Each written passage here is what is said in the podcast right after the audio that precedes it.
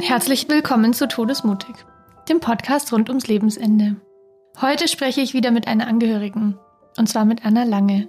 Vor allem geht es in dieser Folge darum, wie Anna ihre beiden Eltern unabhängig voneinander in ihrer letzten Lebensphase begleitet hat, was für sie schwierig war, was sie gerne vorher gewusst hätte und was ihr geholfen hat. Ich wünsche euch ganz viel Freude bei dieser Folge.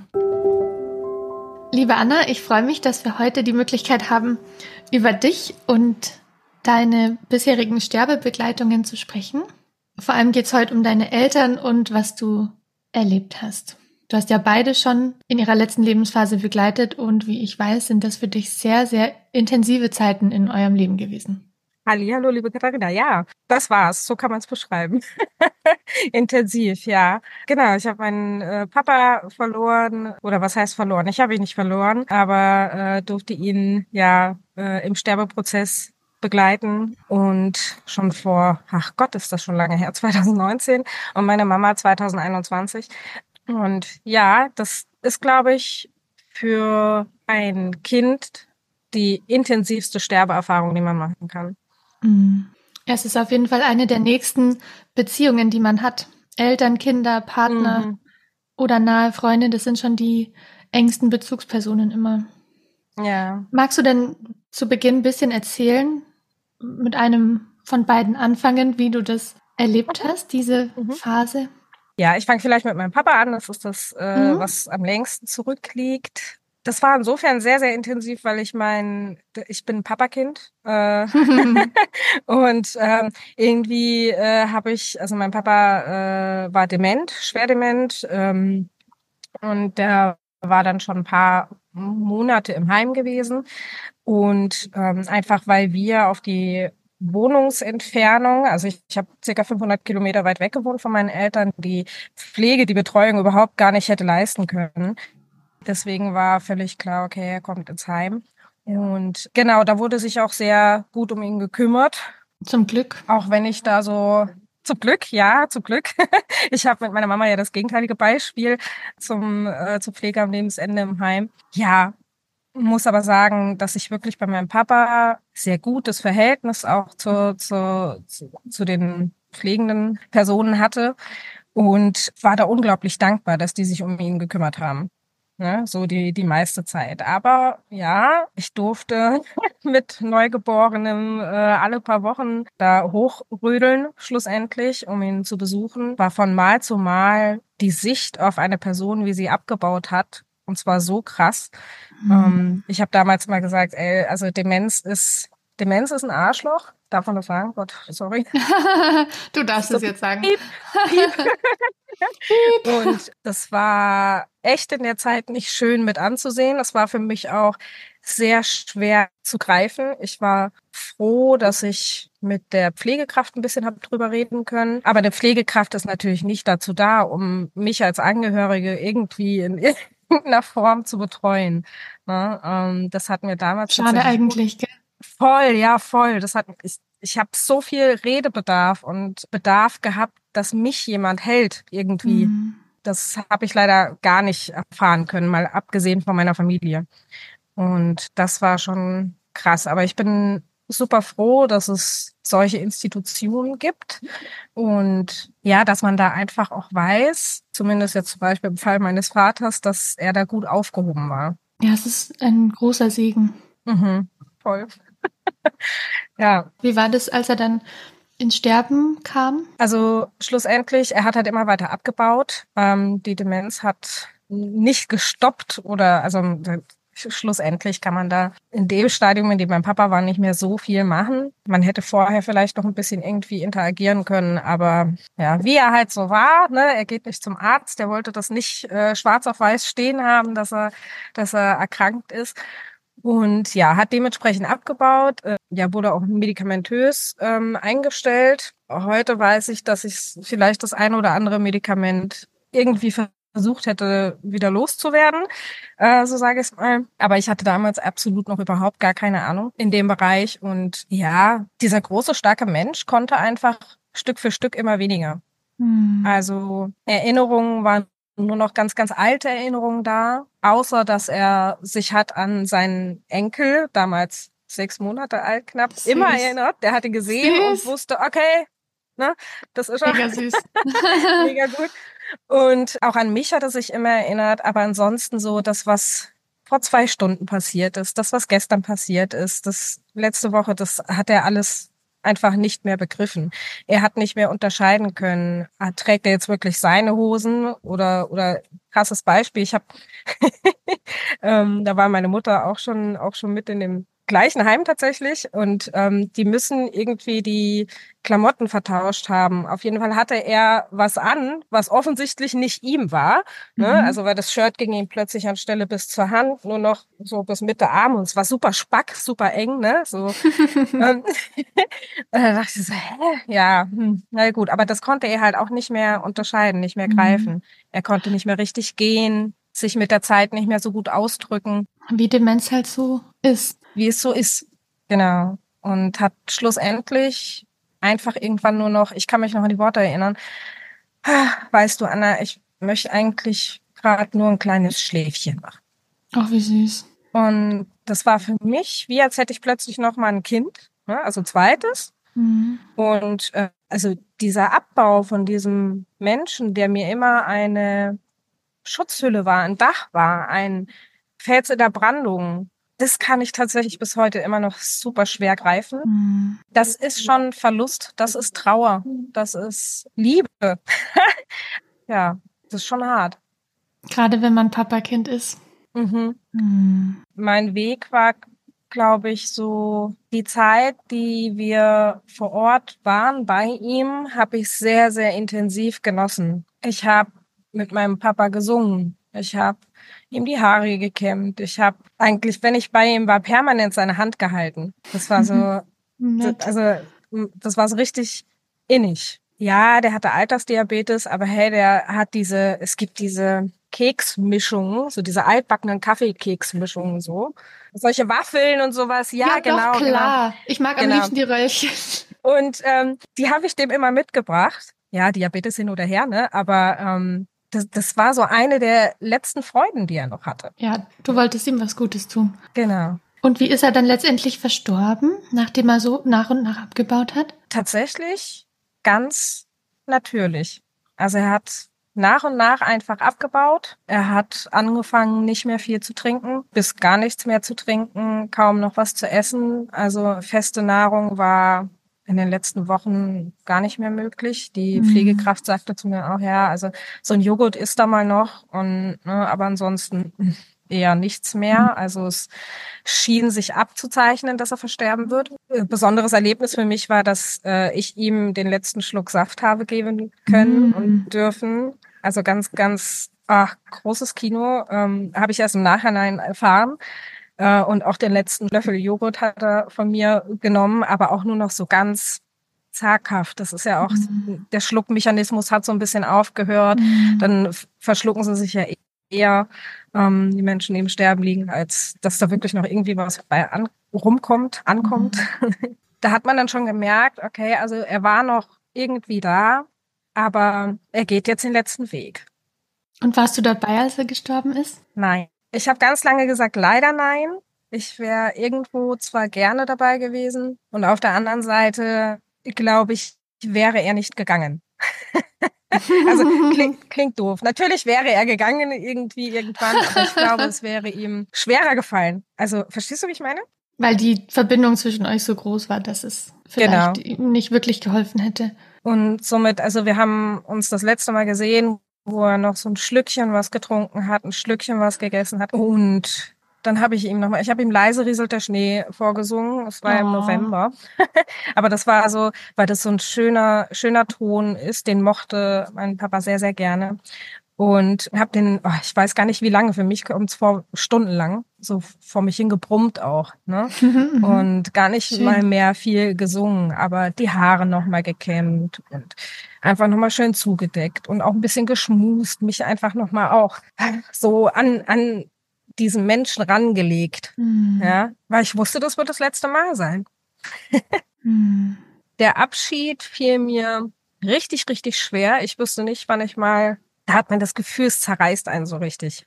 Ist auch jetzt für dich ganz schön emotional ja, erzählen, immer voll, noch. Gell? Voll, ja. Das wird auch nie vergehen. Ich, ich das bleibt Muss ja auch nicht. Nee.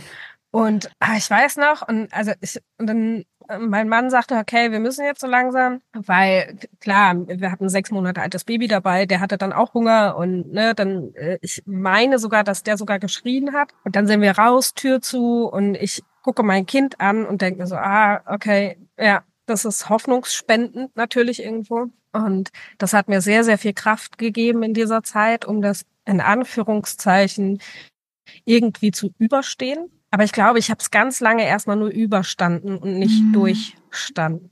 Mhm. So richtig verarbeitet habe ich das da oder zugelassen für mich im Inneren habe ich es da noch nicht, mhm. weil es einfach zu überwältigend ist.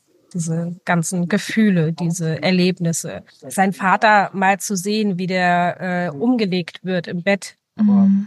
Und dann plötzlich siehst du Körperregionen von einem Menschen, den du einfach nie nackt gesehen hast, quasi. Ne? Mhm. Das, und ja. Es ist erschütternd, weil du so dieses Bild vom starken, äh, genau. schützenden genau. Papa hast und dann ist er ganz genau. hilfsbedürftig und schwach sozusagen. Das ja. ist schwer. Ja. Und das war wirklich so ein, ah, ich muss doch jetzt eigentlich hier bleiben, muss doch helfen. Also dieser Loslassprozess hingehen zu, nee, es war genau richtig, so wie das jetzt gelaufen ist. Und er hat alle Hilfe bekommen, die man ihm hat geben können. Mhm. Ich habe mich gut von ihm verabschiedet. Da war nichts mehr offen. Die Akzeptanz dahingehend kam auch erst viel, viel später. Mhm. Da reden ja. wir von Jahren, nehme ich an. Ja, ja, mhm. voll. Ja. Ist auch okay. Aber das war für dich ein, eigentlich, wenn man schon gehen muss, ganz guter Abschluss, oder? Du weißt zumindest, er war gut versorgt. Er ist natürlich gegangen. Genau. Man konnte sich darauf einstellen, so.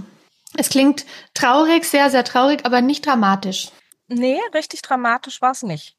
Also, weil ich wusste ja eigentlich genau, was passiert. Äh, und ich habe Gott sei Dank, ja, die Pflegekraft, die war einfach auch so empathisch, die, mhm. äh, die Hauptpflegekraft meines Vaters. Und mhm. die war auch nachher auf der Beerdigung da, was ich. Schön. Wahnsinn. Hätte ich im Leben nicht erwartet. Total. Also, das war schon, es kam ja auch nichts Überraschendes. Ich wusste es. Genau.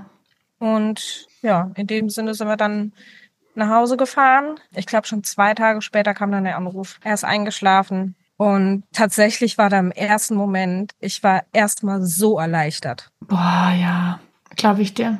Diese Erleichterung, ich glaube, da machen sich ganz viele, ich auch damals, ähm, da machen sich ganz, ganz viele Menschen ey, den Kopf drüber, dass, dass die das empfinden, das empfunden. Was bist das du für eine schlechte Tochter, dass du jetzt genau. erleichtert bist? Was soll das? Genau, mhm. ja. Und und also, was ein Blödsinn. ne?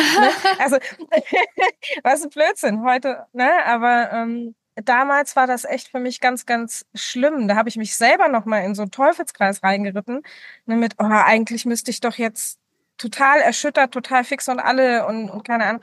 Und ich war einfach nur erleichtert, dass er es mhm. geschafft hat. Ja, ja, das war die Geschichte von deinem Papa.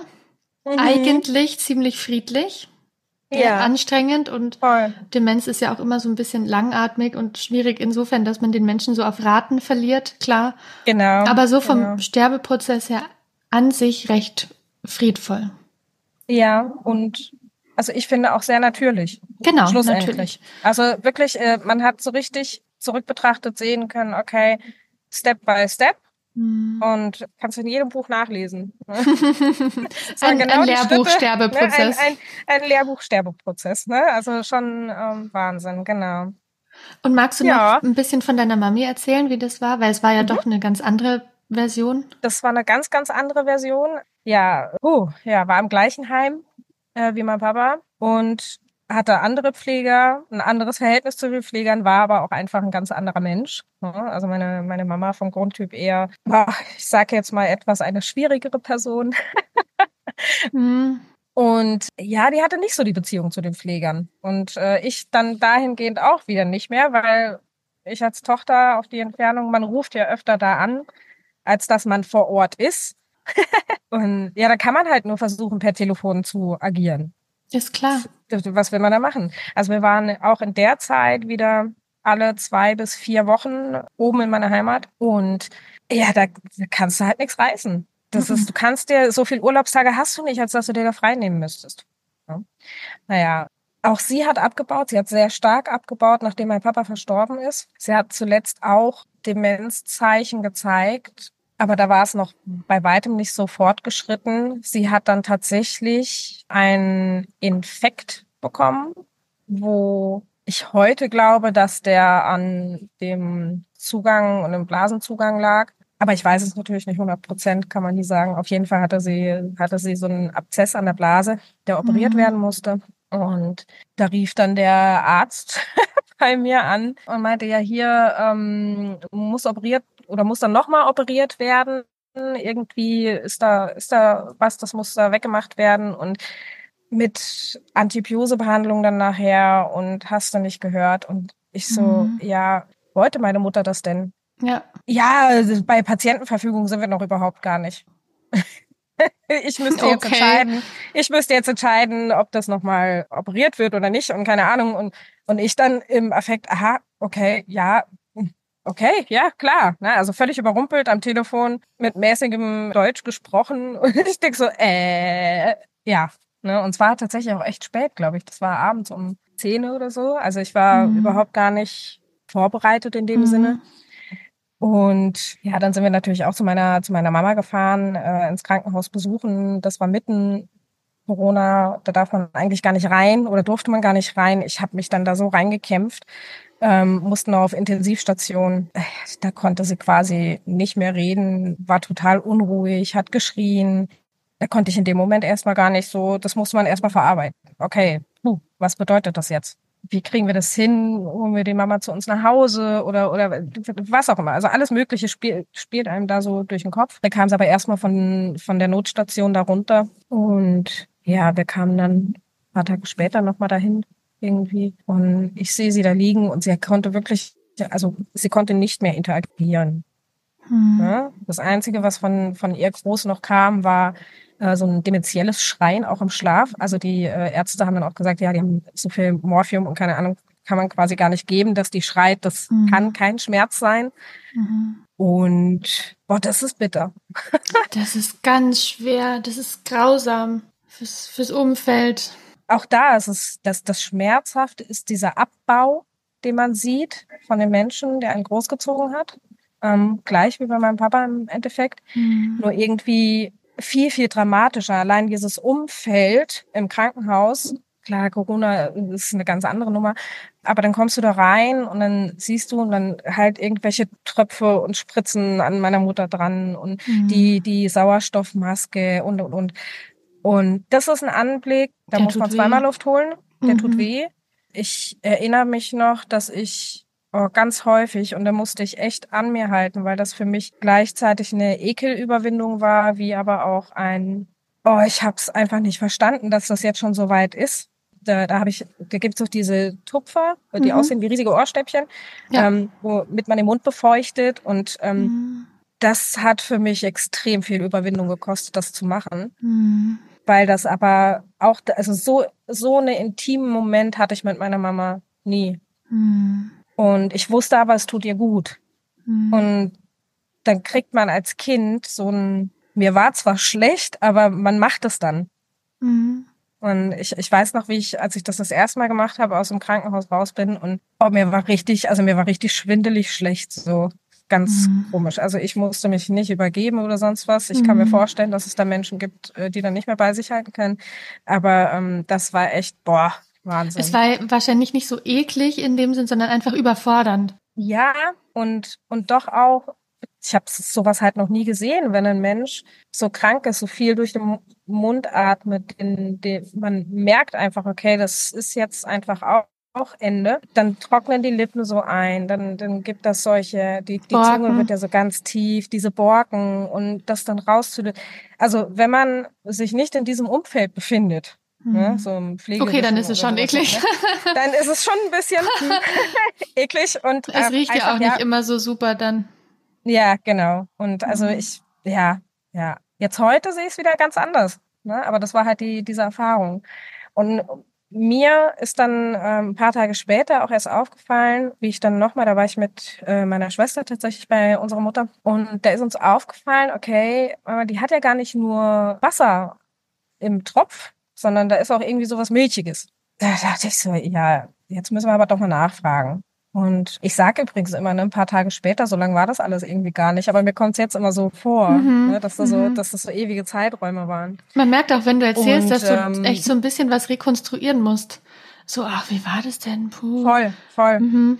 Mhm. Ja. Das ist mittlerweile so, für, so weit weg für mich gerutscht und das sind prägende, prägende Dinge, aber das gehört dazu und das habe ich, also ja. ne, ich habe es akzeptiert. Es ist so im Archiv bisschen gelandet. Äh, genau, genau, genau was auch gut ist. ja. Aber manchmal so in, in Situationen jetzt mit dir oder dann auch bei, bei mir in Begleitung, da äh, kram ich das dann manchmal raus und schlussendlich haben wir die Ärztin dann befragt, hey, äh, was, ist was ist das, Zeug überhaupt? in der Infusion? Was genau. macht ihr da? Mhm. Naja, äh, halt ein bisschen äh, Flüssignahrung und äh, Antibiose. Und wir nur, ja, haben Sie die Patientenverfügung nicht gelesen? Ja, da steht das nicht drin, dass das, äh, dass die Frau das nicht wollte. Und ich so, ähm, doch.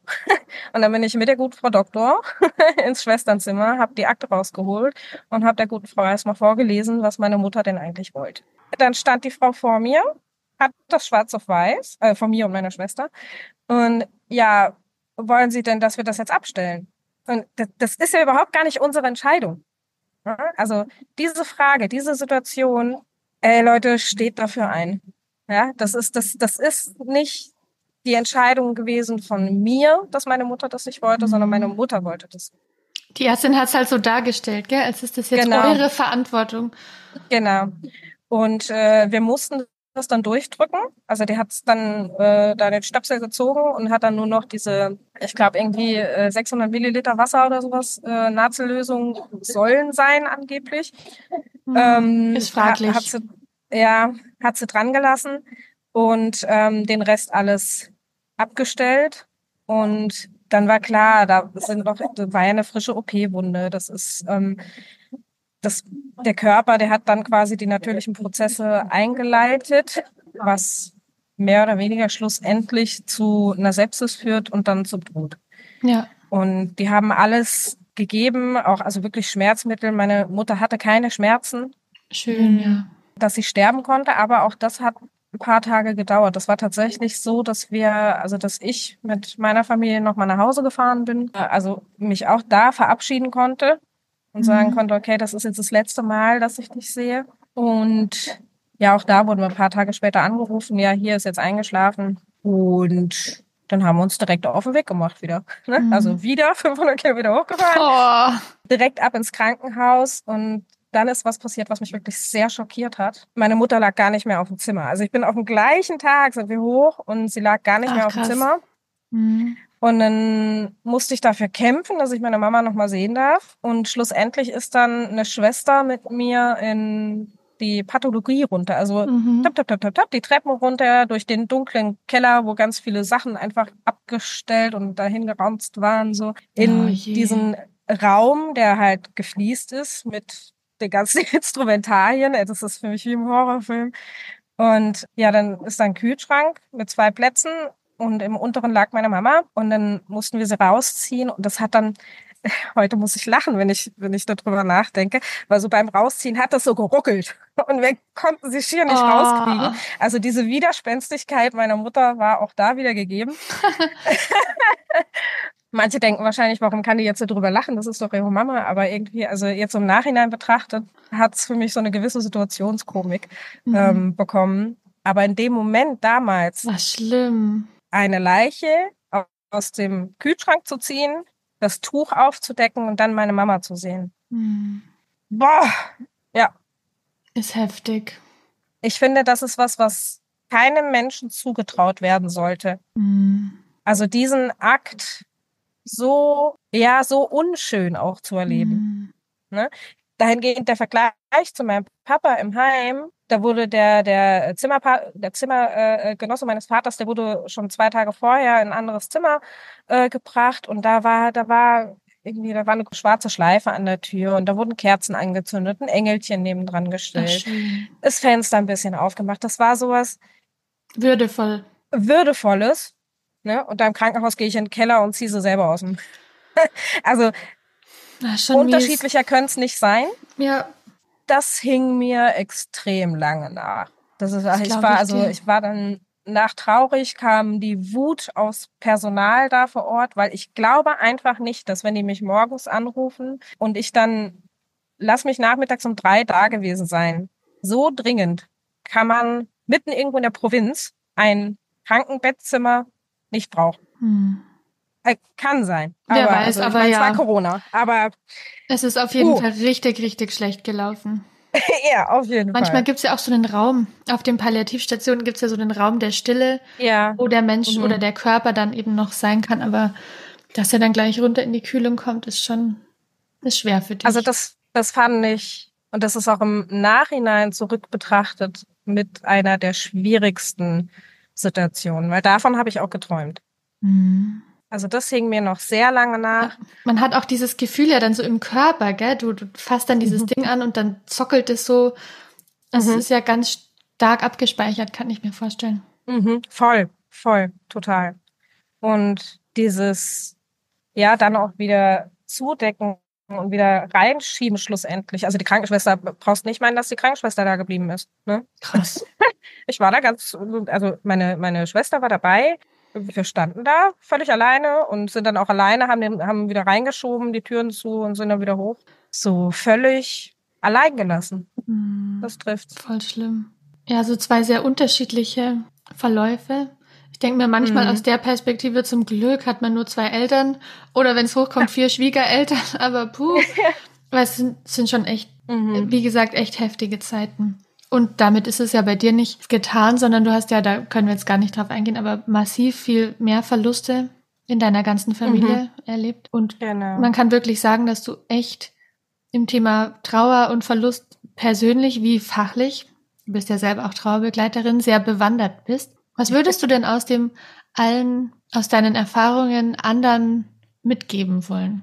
Mm, oh, Oder was würdest du dir wünschen, was du vielleicht vorher gewusst oder erfahren hättest? Ich wäre gerne ein wenig besser vorbereitet gewesen. Also, ja, es trifft ja, Vorbereitung.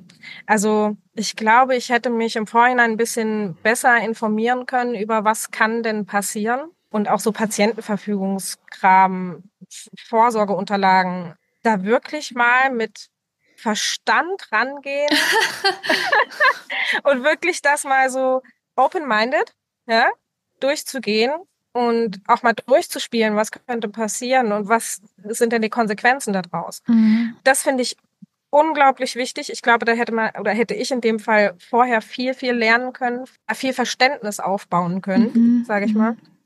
Weil die Emotionen kann man nicht aufhalten. Nee. ähm, da muss man durch. hart.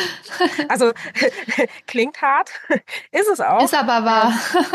Ist aber wahr. Also es ist jetzt nicht so, ähm, ich sage das auch in, in meinen Begleitungen, den Schmerz kann ich nicht nehmen. Das geht nicht. Aber, und das ist, das hätte ich auch gerne gewusst, es gibt die Möglichkeit, dass man Unterstützung haben kann. Mhm. Und aber dass man, wenn man von so solchen Situationen mehr oder weniger erschlagen wird, ja, also bei meiner Mutter war es ja mehr oder weniger ein Erschlagen, ja. bei meinem Papa hätte ich es absehen können, aber dass man dann weiß, okay, hier und da ist eine Anlaufstelle, an die ich mich wenden kann und da kann ich Unterstützung haben. Sei es mit Gesprächen, sei es mit, ich gehe super gerne in die Natur mit, mit Trauernden. Ne? Also ja. ähm, wirklich in der, in, der, in der Begleitung von durch andere Menschen.